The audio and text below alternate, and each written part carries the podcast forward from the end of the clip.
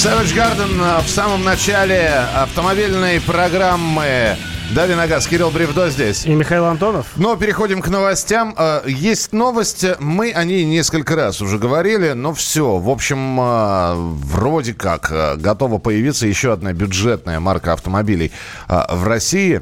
Собственно, Кирилл, ты про Равон рассказывал, дай бог память, чуть не в начале этой недели, да? Да вот буквально. Да вот буквально. Ну, в общем, не только Равон будет возвращаться, ты про Атлас говорил, да? Про Атлас я не говорил. Про Атлас ты не говорил. Так вот, узбекская компания, которая производит для российского рынка автомобили Равон, намерена перевыпускать у нас в стране перелицованный Chevrolet Spark под новым брендом. Уже известно название бюджетной марки «Атлас». А, ну, кстати, точно так же э, у нас уже есть один Атлас, Джили Атлас в России. Ну, будет еще один. Да, но будет просто Атлас без Джили. Вот, э, значит, производство планируется наладить на предприятии в Черкеске. Его перестраивают уже больше года. Ну и конвейер... Бедное предприятие, что там только не выпускали. Ну и конвейер может заработать уже в 2019 году. Правда, сейчас говорят, что сроки сдвинутся, скорее всего, чуть ли не на весну 2020 года, но к весне 2020 года эти самые атласы э, могут появиться у нас. Слушай, вот что ты знаешь о Chevrolet Spark? Э, насколько хорошая модель взята за основу? Chevrolet Spark настолько хорошая модель, что она даже снималась, точнее, ее прототип снимался в фильме «Трансформер», по-моему, вторая серия, э, если помните. И, ну, это понятно, это был product placement, там вообще сплошной GM в, во всех «Трансформерах». А, но что касается R2, ну и, собственно, Spark, как э, основоположник вот этого вот узбекского безумия, э, в общем, довольно толковая машина. Это машина, которая пришла на смену Chevrolet Spark первого поколения, а первый Spark это, соответственно, Deo Matiz, всем известный. А, машина простая, не очень уважаемая, но от этого ничуть не менее талантливая в своих возможностях, потому что, да, не очень, не очень крупная, такая городская машинка, но с нормальной нормальной начинкой, э, шумноватая, но очень проворная, легко парковать и так далее. Я не очень понимаю, зачем э, из э, несчастного R2 делать еще одну машину, даже не машину, а целую марку, но, в общем, мы в Узбекистане, наверное, виднее. Да, стоить это будет 646-700 тысяч. Столько же, сколько и Равон R2. Ну, как бы, окей, вот, вот давайте, и... давайте загрузите Черкесск производством этих машин, хуже никому не будет, люди будут работать. Слушай, ну раз заговорили про новые модели, то Э, в, в интернете появилось видео нового российского э, родстера «Крым». Вот. И тоже Крым этот будет продаваться Почем Крым? 600 тысяч рублей. Ой, я думаю, что не уложатся они в 650 тысяч рублей. У нас 650 тысяч стоит э, Гранд Кросс в максимальной комплектации, а тут э, оригинальная конструкция, мелкосерийная. Вообще а... серии пока что речи не идет, я так понимаю. Да, э, мелкосерийная это значит, что будет выпущено всего там несколько десятков тысяч экземпляров? Да непонятно вообще, когда это будет выпущено, сколько их будет выпущено, где это будет все выпускаться, э, в каких количествах, как, по какой цене, потому что я в 600 650 тысяч рублей не верю, а, потому что Но ну, это вот оригинальная то, что... конструкция, да. там задний привод у этой машины, то есть много чего перелопачено по сравнению с, с, с любым ВАЗом. Ну, то есть здесь только мотор, я так понимаю, от Калины. Поэтому, в общем, давайте посмотрим, пока не появится там Крым 3.0, там Крым 5.0, 10.0, 30.0. Но ты вот видел видео с этим родстером, что ты можешь сказать? Ну... Я видел фотки. Ну, на видео ничего не понятно, ну, стоит машина какая-то. А, ну, фотки, в общем, примерно то же самое, что и видео, только там машина не движется. Да, она, и, по-моему, и так не движется особо. Но, что могу сказать? Ну, внешне симпатично. А, ну, насколько это все далеко от реальности, на мой взгляд, далеко. Давай, для того, чтобы фантазия у слушателей заработала, что напоминает тебе по внешнему виду? Какую модель? Да, ну, как бы, что-то конкретное, наверное, не напоминает, потому что, ну, в целом, наверное, дизайн оригинальный. А, а так, конечно, можно рассуждаться, дорассуждаться до того, что все родстеры примерно похожи. Но мне кажется, машина такая, ну, как бы, ну, даже стильная в некотором смысле. Правда, почему-то вот на, этот, на этой фотографии, которую я видел, э, машина стоит с закрытым верхом, и ничего не видно, что там в салоне. Но все эти обходные технологии, они, как правило, когда их начинаешь щупать, понимаешь, что ну, на коленке сделано. Но если студенты, я так понимаю, что МГТУ имени Баумана занимаются этим проектом, если они как-то найдут площадку, где действительно можно собирать, а если найдут поставщиков, которые будут им нормальные детали поставлять, а не всякое барахло, ну, тогда тогда будем разговаривать на эту тему дальше. А пока что, ну, сделали еще одну поделку. Ну, хорошо. А, еще одна новость, о которой мы еще вчера с вами говорили. Сбербанк решил запустить сервис по продаже автомобилей. По данным... не, не имется Сбербанк. Да. А, сейчас э, финансовая организация проводит переговоры с крупнейшими игроками рынка. Сбербанк собирается продавать как новые, так и поддержанные автомобили.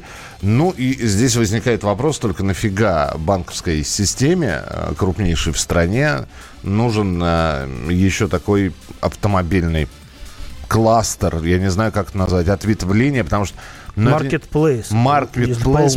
Потому что единственное, что связывало э, Сбербанк, тот же автомобиль, это выдача автокредита. Наверное, ну, все. Да. Ну, значит, э, как-то пытаются диверсифицировать э, бизнес, э, развивать его вот не только вот в рамках финансовой системы, но и каким-то еще образом. Ну, а что, собственно, быть агрегатором сейчас удобно. Ты предоставляешь площадку, к тебе все идут, ты от этого каким-то образом а ты думаешь, получаешь они, процентики. Они будут именно агрегаторами. Ты не будешь, не, не думаешь, что это будут появиться, я не знаю, спецплощадки от Сбербанка? Да нет, конечно, где... нет. Это будет, вот я понимаю, что аналог э, сервиса Дом Клик, который там пару лет назад Сбербанк запустил. Это такая витрина недвижимости для разных агентств. Ну, вот здесь будет то же самое. То есть э, будет какая-то площадка, где будут представлены автосалоны со своими предложениями. На самом деле, может быть, это будет что-то типа того, что есть на некоторых сайтах, типа там Ilsa.ru, да, где ты можешь посмотреть, маш... там, выбрать машину со скидкой, а нажать на нее, и потом, ну, то есть есть какие-то машины, которые распродаются, и вот есть места, где эти машины можно поискать. Вы знаете, единственным плюсом в этом, э, ну, во-первых, подобных сервисов очень много, которые аккумулируют у себя данные о продаже, о покупке машин. И, наверное, самым главным плюсом, который может э, Сбербанк козырнуть, это то, что они будут давать какую-то гарантию на стопроцентную проверку продавца, да? Или они будут давать какие-то специальные условия на, по кредитованию для этих машин, или они будут а, более охотно кредитовать машины, купленные у этих продавцов. Ну, то есть что-то тут какой-то интерес у Сбербанка явно есть. Ну, посмотрим, вызовет ли это интерес у автолюбителей. Очень коротко еще э, Дмитрий Медведев, а, председатель правительства, утвердил новые требования к организации детских экскурсий на автобусах. И а, в любом случае ребенок в автобусе, все несовершеннолетние должны быть пристегнуты ремнями безопасности. А ответственность за соблюдение этого лежит на сопровождающих взрослых. Так что увидите экскурсионный автобус с непристегнутыми детьми, сделайте им замечание, скажите, что... Погрозите Медведеву. Ну, это или указом, который он подписал. Ваши вопросы, Кирилла, ответы через несколько минут в эфире радиостанции «Комсомольская правда» в программе «Дави на газ» 8967 200 ровно 9702.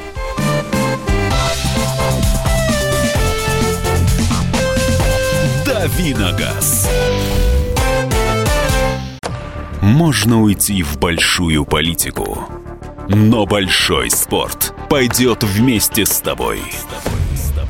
Чемпион мира в тяжелом весе. Боксер с самыми большими кулаками за всю историю бокса. Действующий депутат Государственной Думы. А теперь еще и ведущий радио «Комсомольская правда». Николай Валуев в авторской программе «Большой спорт». По средам в 10 вечера по Москве.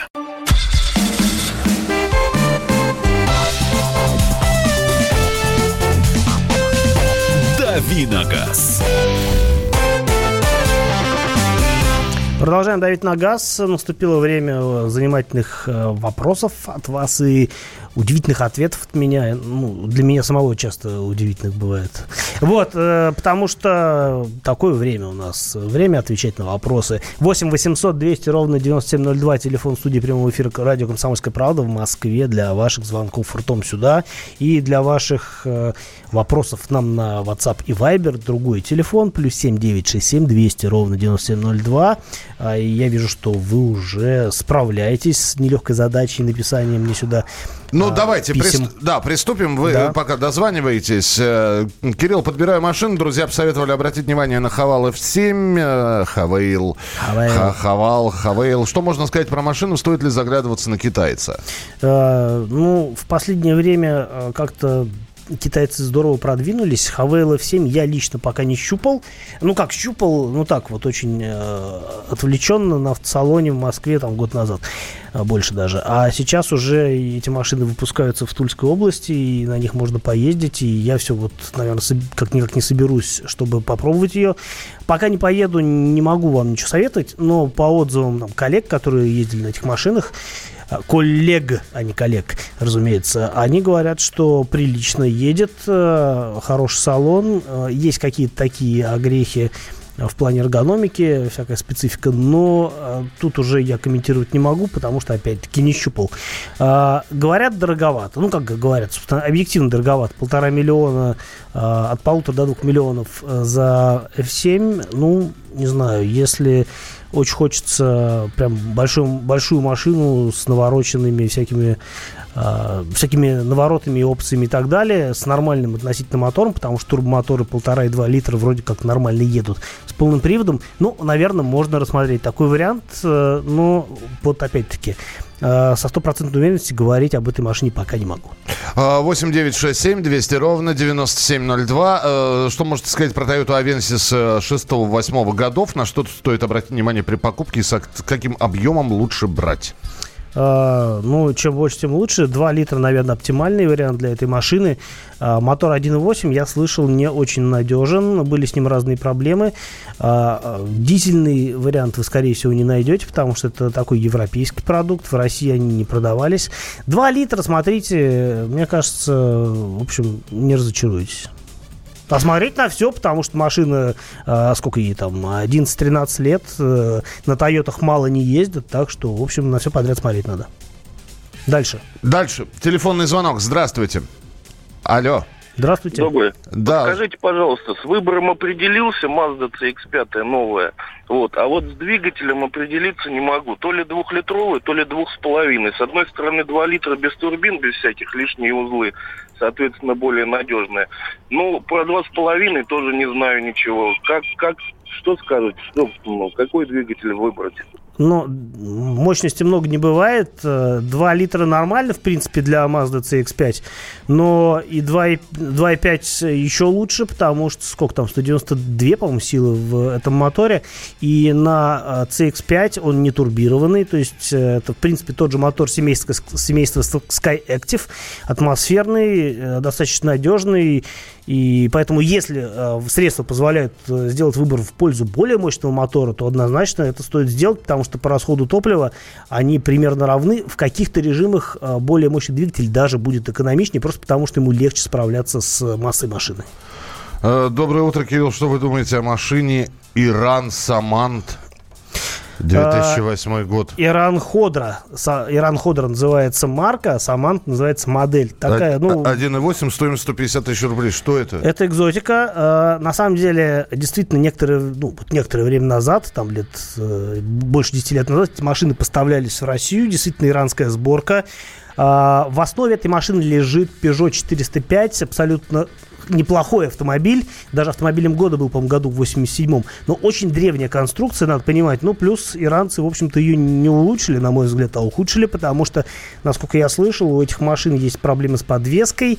Она не очень такая вот выносливая, не такая как выносливая, как хотелось бы. Ну, в общем, 11 лет для этой машины многовато, я думаю, да? Есть разные мнения. Многие пишут, что, дескать, все надежно, ничего не ломается. Но другие люди пишут, что есть проблемы с поиском запчастей. Я понимаю, почему это, потому что а, дистрибьютор, который занимался раньше поставкой этой машины сюда, сейчас этим не занимается. И действительно проблемы с запчастями могут быть вполне реальные. Ну и разные другие всякие нарекания к ней а, тоже могут быть. А, я понимаю, что достаточно просторная по салону машина с большим багажником, но, конечно, она уже такая вот без, беспредельно устаревшая, на мой взгляд. И э, брать ее имеет только в том случае, если ну, не знаю, вы точно знаете, где будете ее обслуживать, где будете покупать запчасти, и если этот вопрос вам заранее известен. Ну, и если состояние машины приличное, если на ней какой-то ездил пенсионер, наездил немного, тогда, возможно, есть смысл взять. Но мне кажется, что эти деньги можно потратить с каким-то более рациональным э, направлением. 8 800 200 ровно 9702. Александр, здравствуйте. Здравствуйте. Здравствуйте. вам за программу, Александр Челябинск. Скажите, пожалуйста, вот э, купил Toyota Land Cruiser 80-ку 95-го года, Ух. э, дизельный двигатель, э, ручная коробка. Вот год езжу, что ждать от нее? Все что угодно ждать. Машине сколько лет уже? Скоро 30 Ну, будет, наверное, да? Э, 25 уже получается. 25. Но она у- взял у друга, она стояла у него 15 лет вообще без движения. Вот Слушайте, взял пробег был 205 тысяч. 205 тысяч для э, 80-ки это вообще не пробег. Она, как говорят многие, она вообще вечная. И если вы взяли у друга, ну, опять-таки, если машина 15 лет стояла и не ездила, это не очень хорошо, потому что все-таки машина должна двигаться. А, там могут рассохнуться всякие резинки и прочие вещи, но 205 тысяч для нее все равно это как бы мало. Возможно, что-то придется действительно поменять по, там, по расходникам, по мелочам. Но если вы приведете ее в чувство и будете дальше ездить, я думаю, что не в 305 тысяч, не в 405 с ней ничего серьезного не случится, потому что ну уж больно крепкая штука. Рено Дастер 2.0, 143 лошади, 2019 год. Как влияет 92-й бензин на ресурсы работы двигателя? Можно ли его использовать? Рекомендован 95-й. Но если рекомендован 95 то не надо использовать 92 потому что ничем хорошим это не закончится. А, Ну, то есть, скорее всего, ничего критичного тоже не, не произойдет, но просто эконо- эффект экономии, он ничтожен, потому что 92 бензина машина будет жрать больше. Вот, по стоимости они, ну, не настолько прям сильно различаются, чтобы вы могли почувствовать этот экономический эффект. Поэтому я бы лил 95-й, э, просто чтобы машина хорошо себя чувствовала, и ездила так, как ей положено ездить по техническим характеристикам. Совсем коротко. Атлас новый или Каптюр? Атлас не узбекский, а все-таки Джили не, то, Атлас. не то, ни другое, потому что, а, ну, как бы, э, сейчас, сейчас появилась Рено Аркана, новая модель, которая стоит там не сильно дороже Каптюра, но с точки зрения силового агрегата и вообще а, ощущения автомобиля, она намного интереснее. Здравствуйте. Очень быстренько, Владимир, мы вас, ваш вопрос слушаем. А, доброе утро. Здравствуйте. Скажите, X7 BMW 249 лошадей трехлитровый или ГЛС новый 330 лошадей трехлитровый? Ух ты. Что выбрать? Но э, ГЛС новый надо еще посмотреть. э, а X3, X7 он довольно прикольный. 3 литра оптимальный вариант для этой машины. С этим мотором она нормально едет. Я не ездил на X7, но катался на X5. И там этот мотор прям чумовой. э, И при этом жрет немного. Что касается GLS, ну тут все понятно. Э, Вы выбираете между дорогой техникой и очень дорогой. И я вам могу немножко позавидовать, но не буду. А э, что касается вот э, эксплуатации, то понятно, что 330 это другой налог, принципиально другой налог. Э, И если вас этот вопрос не смущает, просто выбирайте машину, которая вам больше нравится, потому что, ну, это машины конкуренты, они стоят друг друга. Мы продолжим через несколько минут. Кирилл Бревдо. И Михаил Антонов. И это программа «Дави на газ». Оставайтесь с нами. Впереди много интересного. Банковский сектор. Частные инвестиции. Потребительская корзина. Личные деньги. Вопросы, интересующие каждого. У нас есть ответы. Михаил Делягин и Никита Кричевский. В эфире радио «Комсомольская правда». Час экономики. По будням в 5 вечера.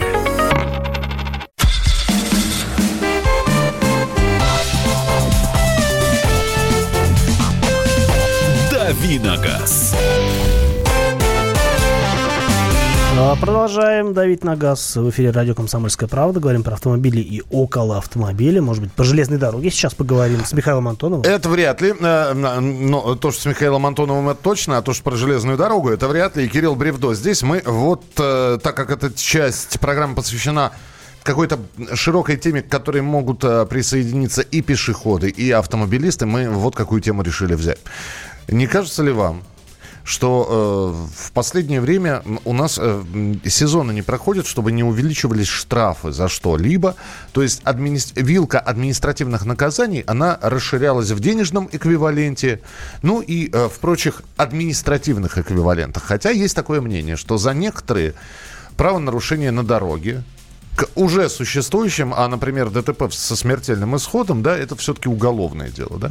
Так вот, э, не пора ли некоторые действительно серьезные нарушения э, во время движения э, переквалифицировать из административной в уголовную статью. А, Поясню, почему прозвучало э, словосочетание «железная дорога» в эфире, потому что а, предлагают в РЖД, э, на- предлагают в РЖД ужесточить э, наказание за столкновение автомобилей с поездами. Э, вот, собственно говоря, э, зам главы э, РЖД Шевкет Шайдулин выступил в, на, слушаниях, на слушаниях в Общественной палате РФ с предложением расширить статью 264 Уголовного кодекса Российской Федерации о нарушении правил дорожного движения и эксплуатации транспортных средств. Таким образом, чтобы уголовка наступала по ней за факт столкновения автомобиля с железнодорожным подвижным составом при, э, при том условии, что автомобиль проезжает на запрещающий сигнал.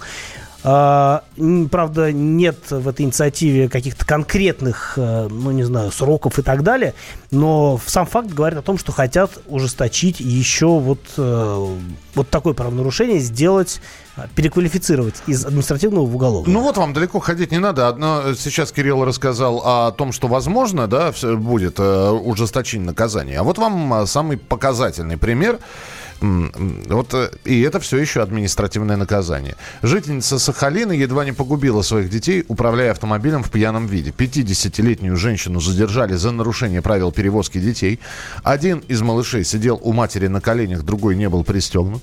На просьбу сотрудников полиции э, предъявить водительское удостоверение автомобилистка ответила отказом. Кроме того, она была нетрезвая. Прям мать года. Вы понимаете? Женщина отказа- отказалась проходить медицинское свидетельство, нецензурно оскорбляла полицейских, при задержании оказала сопротивление, и только это вот сопротивление полиции помогло квалифицировать эту статью из административной в уголовную. Но вот то, что ребенок на коленях, то, что она в нетрезвом состоянии, это все Но Мне административно. кажется, за такое надо вообще родительских прав лишать, потому что чем такая горе-мать думает, я не очень понимаю. Пожалуйста, 8967 200 ровно 9702. За какие м, правонарушения, за рецидивы регулярно повторяющиеся, можно уже квалифици- э, квалифицировать наказание из административного в уголовное? А, присылайте свои сообщения 8967 200 ровно 9702. 8967 200 ровно 9702. Может быть, вы скажете, что, например, э, ну сколько у нас, 12 месяцев, да? Вот по два штрафа в месяц и 24 штрафа за превышение скорости, и все, и привет. Это уже не административка, это уголовное наказание. Ну, это что-то ты жестишь. С другой стороны, а может Нет, быть я и сказал, надо... мо- же- может быть, Ну, может, может- быть. Может, может быть, ты жестишь? Может Вот быть, я жест- жестю. Ну, может быть, и надо жестить, если а, для многих людей, в общем-то, нарушение правил является нормой жизни, э, и ну, норма жизни такова, что жизнь их просто не учит, и они продолжают ездить так, как им удобно, а не так, как следует. И поэтому, в общем-то, происходят те вещи, которые происходят, эти знаменитые всякие аварии с э, кучей жертв, там, э, столкновения на встречной полосе и прочие ужасные вещи, когда гибнут люди, и, ну, как бы портится техника, ну, хрен уж с техникой, ладно, людей жалко. Э, Самое интересное, что находятся те люди, которые еще и защищают, говорят, ну вот вы задержали пьяного, вы лишили его на полтора года прав. Но ведь он же никого не убил, он вообще крался по крайней правой полосе, и вот если бы его не остановили, он вполне бы Так возможно... бы и докрался. Так да. бы и докрался до дома, да, за что вы его наказываете. Куда сажать будем нарушителя правил дорожного движения? Ну, а что, есть куда сажать? э, Не, мин- минуточку. Уголовное наказание это не значит, что обязательно человека нужно куда-то. У нас есть условные, например. У нас есть условное уголовное наказание. Но это уголовные статьи. Нетрезвое вождение с первого же раза уголовка. Михаил, отличное предложение про 24 штрафа. Нет, вы понимаете, ну 24 штрафа, я, наверное, действительно пе- пе- перебор. Но когда задерживают человека, у него 300 неоплаченных штрафов за полгода. 300! И он 300, Карл, он еще ездит. Он еще и, и причем продолжает нарушать. Ну, как Кокорин, вот далеко, опять же, уходить не надо от новостей. Кокорин сидит в тюрьме, а, ему штрафов на 30 тысяч пришло. Жена накатала. Молодец, жена, не теряет времени даром. Учитывая, что хорошо, давайте представим, что каждый штраф это по 500 рублей. Сколько раз она нарушила, чтобы 300 тысяч получилось? Ну, очень много раз. Не, ну, может быть, там не только по 5 тысяч, а по 500 рублей, там есть штрафы и по 5 тысяч. Может быть, она сразу по крупнику нарушала. Кто, кто же знает? А, зачем мельчить? Давайте уже сразу за всю уголовную ответственность. Ну, а зачем так мелко рубить? 8 9 6 7 200 ровно 97 С другой стороны, Пред, предлагайте, предлагайте. С другой вот стороны, например, да, вот, скажем, введут у нас э, уголовку за нетрезвое вождение с первого раза. И тут уже начнется э, произвол со стороны властей, ну, тех же гаишников, которые будут, э, надо не надо, пытаться приклеивать э, вот это вот пьяное вождение ко всем подряд, там, не знаю, договариваться с... Ну, как это раньше было, да, то есть тебя везут на экспертизу, а эксперт на Э, прям тебе раз говорит, что ты, ну, употреблял и употребил и находишься в состоянии, при том, что, ну, в общем-то, люди абсолютно нормальные могут быть. Тут, э, а на как, самом деле, а, есть... А как может эксперт на глазок определить? Количество алкоголя Нет, в ну... крови определяется лабораторным путем. А, по совокупности. Там и лабораторным путем, и вот оценка психоневрологического состояния, или как это называется по-научному, не скажу сейчас. Там целая процедура, я ни разу в ней, слава богу, не участвовал, но э, на самом деле подложная экспертиза, это, мне кажется, для нашей страны, ну, если не норма, то как бы и не что-то такое вот э, запредельно невозможное. А, лучше 5 штрафов в год и лишение прав, вот это будет разумно. Вы знаете, сколько раз встречались люди, давайте вспомним ту же самую Мару Багдасарян, которой вообще запретили машину водить, и она за рулем периодически встречалась и попадалась. А, лишение водительского удостоверения, к сожалению, многих не останавливает. Люди продолжают садиться за руль. Три выезда на встречку или проезд на красный. Зачем уголовку сразу расстрел, пишет Павел. У меня за два года ни одного штрафа. В чем проблема не нарушать? Э, пьянку надо каленым железом. Ага, наверное, много людей хотят встретиться с поездом. Наверное, встреча с поездом плюс уголовка, и люди сразу испугаются. Но я, честно говоря, не очень понимаю людей, которые едут э, на красный сигнал светофора через шлагбаум, объезжая шлагбаум, ну, потому что понятно, что это, ну, как бы абсолютная глупость. Поезд э, железный, он не тормозит, э, даже если тормозит и, в общем-то, машина для него это, ну, не знаю, спичечный коробок, который он просто раздавит, не попернется и дальше поедет. Обгоны на перекрестках. Спасибо большое. Э, присылайте, пожалуйста, свои сообщения 8967 200 ровно 9702. 8967 200 ровно 9702. Кирилл Бревдо. И Михаил Антонов. И впереди вас ждет коротенькая рубрика «Тест-драйв». Мы вместе дожили до понедельника. Вовремя рассказали тебе о главном во вторник, среду и четверг. А теперь встречай пятницу! На радио «Комсомольская правда» новая программа. Каждую пятницу в 8.00 Сергей Мардан и Надана Фридриксон. Три часа самого острого эфира. Мардан и Натана. В программе «Опять пятница». Взболтай и можешь смешивать.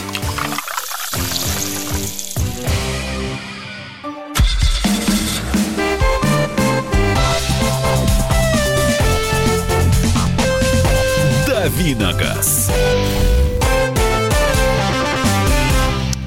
В общем, осталось не так долго давить на газ, но сделать это красиво. Э, чтобы сделать это красиво, я расскажу вам о симпатичной машине, на которой я ездил, правда, еще до отпуска, но память у меня хорошая, да и заметки я делаю по ходу теста обычно, так что я все помню. Так. А, машина любопытная. Это Kia Soul, G, Kia Soul третьего поколения, но вот так получилось, что я взял самую, наверное, ну, вкусную для меня версию. Это Soul э, GT Line которая отличается не только такими всякими вот э, э, нюансами оформления. Любопытная машина была по окраске, она белая, с, красным, с красной крышей, с красными зеркалами. Такая очень нарядная машина.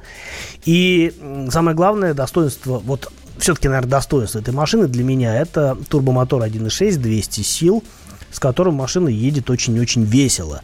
А, напомню, что Kia Soul это э, такой вот небольшой кроссовер, хотя, ну, на самом деле, наверное, правильнее было бы назвать его просто хэтчбэк, потому что э, у него даже клиренс не очень большой, и, в общем, говорить о том, что это прям э, такой вот кроссовер, э, ну, сложно в силу того, что а, вот опять-таки, если говорить о GT Line, то у него дорожный просвет 170. Ну, вроде нормально ну, для наших дорог, хотя если вот э, важен запас э, пространство под днищем, то лучше, наверное, брать версии не GT Line, а попроще что-нибудь там с мотором 1.6 или 2 литра. Там 180 миллиметров дорожный просвет.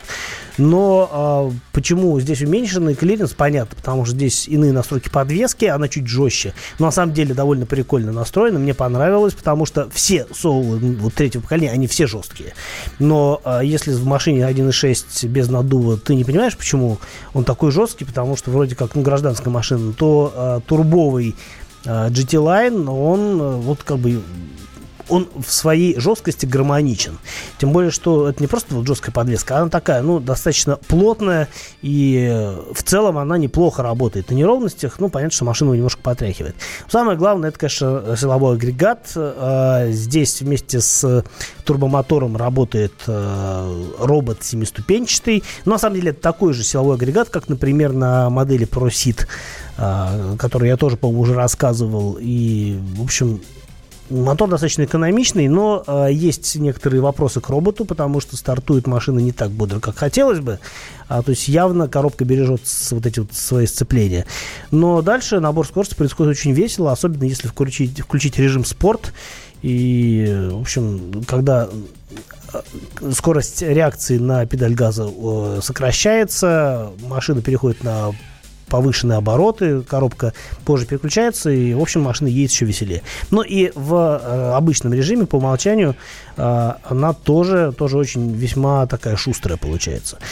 А, что понравилось вообще в Соуле? А, он довольно компактный, и у него не очень большой багажник, но зато а, невеликий размер грузового отделения компенсируется простором на заднем ряду. Там такая немножко вертикальная посадка, правда, но зато в силу того, что крыша высокая и достаточно далеко передний ряд, э, э, кресло переднего ряда находится от заднего дивана, то даже высокие пассажиры, в общем, не чувствуют себя стесненными. Конечно, втроем на заднем ряду не поездишь, ну, теоретически это возможно, и подголовник есть третий, но все равно будет уже тесновато. А вот вдвоем очень хорошо. И э, это на самом деле неплохо, тем более, что задний ряд можно разложить в пользу багажника и какие-то грузы уже перевозить. Но, на мой взгляд, как бы оптимальный груз для этой машины это пакеты из супермаркета. И в этом смысле э, к Соулу претензий нет. Да, небольшой багажник, но а, в общем-то, если не ездить э, на нем в строймаркет, то вы этого никогда и не ощутите. А, про внешность я рассказывать не буду, он классно выглядит, особенно вот мне нравятся вот эти узкие фары, которые появились э, в третьем поколении. Такая машина очень злая, говорят, что она похожа на шлем а, повстанцев, нет, не повстанцев, шлем э, этих штурмтрупер, как это называется, из «Звездных воинов» забыл. Ну, я Такие понял, белые ты... шлемы. Да. Есть что-то общее во внешности машины. А, ну, это, в общем, только добавляет ей очарование, на мой взгляд. И вообще, э, так, ну, совершенно точно, что с каждым новым поколением Soul становится все симпатичнее. Но оптимальная версия, безусловно, не 1.6 Э, турбо, а скорее всего все-таки, если брать э, городскую эксплуатацию, базовый мотор 1.6, вот, но с другой стороны доплата за двухлитровый мотор тоже невелика, а с ним машина все-таки повеселее. О ценах, вот та машина, которая была у меня, это миллион шестьсот двадцать девять тысяч девятьсот, дороговато, но зато базовый э, э, в простенькой комплектации стоит э, чуть больше миллиона, и это справедливая цена, а за миллион сто можно взять машину уже с э, подогревом руля, подогревом сидений и прочими теплыми опциями. А, завтра, а завтра будет э, новый тест-драйв, завтра будут новые автомобильные новости, тема для обсуждения, ваши вопросы. Все это в программе «Дави на газ». Кирилл Бревдо. И Михаил Антонов. Не пропустите с 7 до 8 часов утра по московскому времени.